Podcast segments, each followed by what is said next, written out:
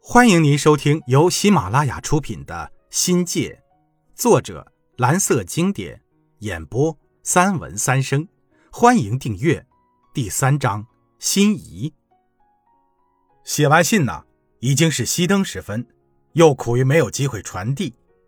不过呢，心事已经了却，人便轻松起来，睡眠也就无比的踏实，如同掉进蜜罐里。甜梦像涌现的水泡，一个连一个的。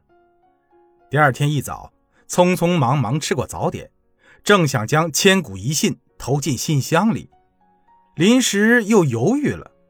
回想起昨夜的梦，可梦境全无，甜蜜和幸福落了空，做了美梦却回忆不起来，是件很遗憾的事情。残存的只有决定前那可怜巴巴的彷徨和忧虑。我想到罗兄的好处，人直率阔达，跟打了鸡血似的，一根筋的活着。什么卿卿我我，全写在脸上，挂在嘴边，活得真实。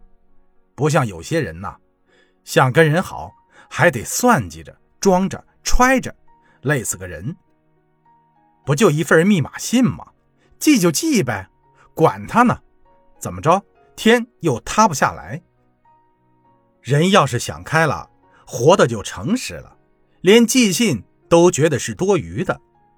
怕心一重的他智商未开化，扰脑绕心，容易让人产生误会。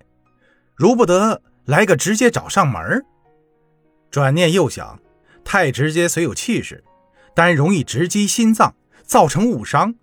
有悖罗兄的三点论。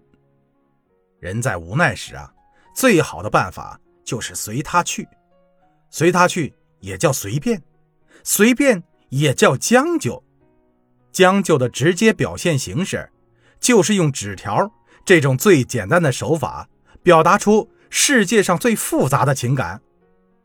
纸条好啊，这老祖宗传下来的经验管用，既传达了心愿，又不失体面，更不会袭击心脏，致人休克。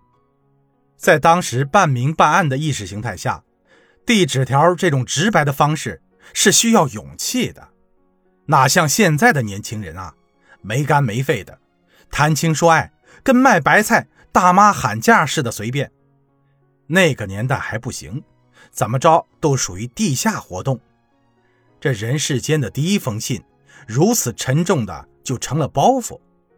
罗氏理论此时不顶用了。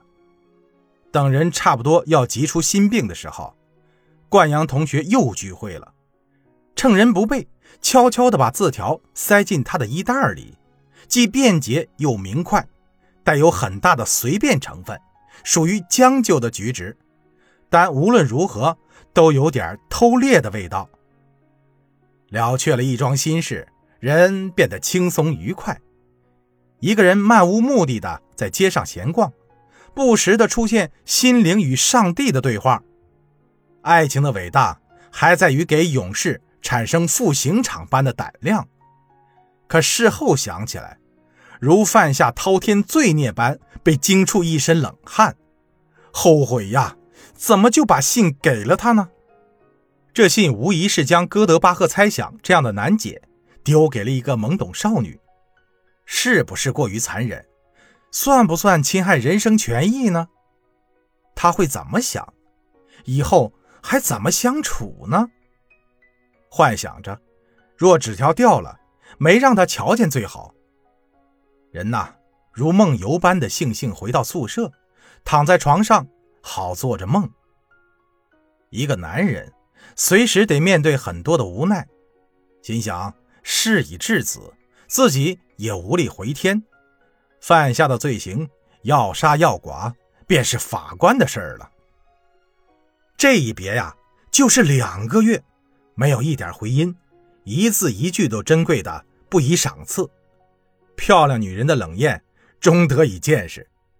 我那时啊，就暗暗发誓，如果有来生，下辈子一定要投胎变性，做回女人，不让班上的男生追得我死去活来，就不配做人。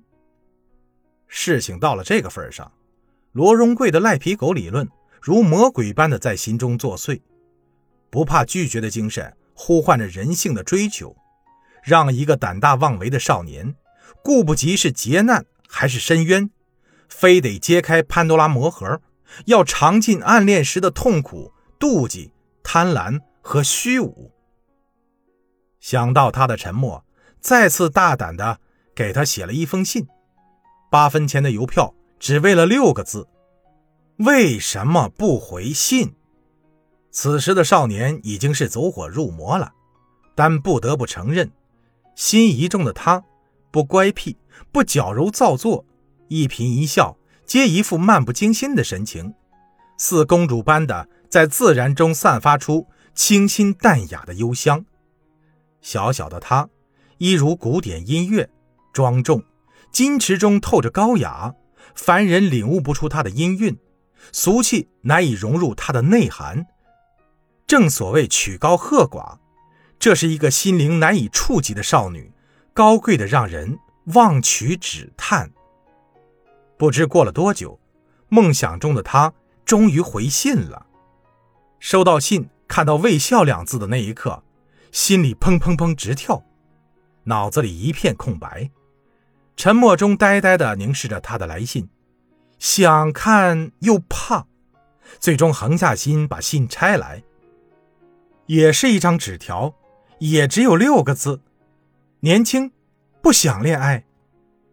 我浑身凉彻，但又如释重负，感觉完全像一个外逃的通缉犯，在被逮捕的那一刻。惊恐失忆，却又为免去了不再有的担惊受怕而释怀。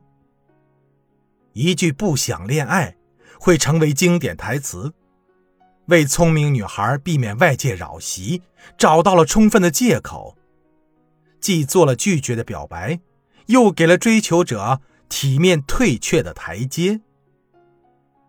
爱的小船还没有驶出港湾。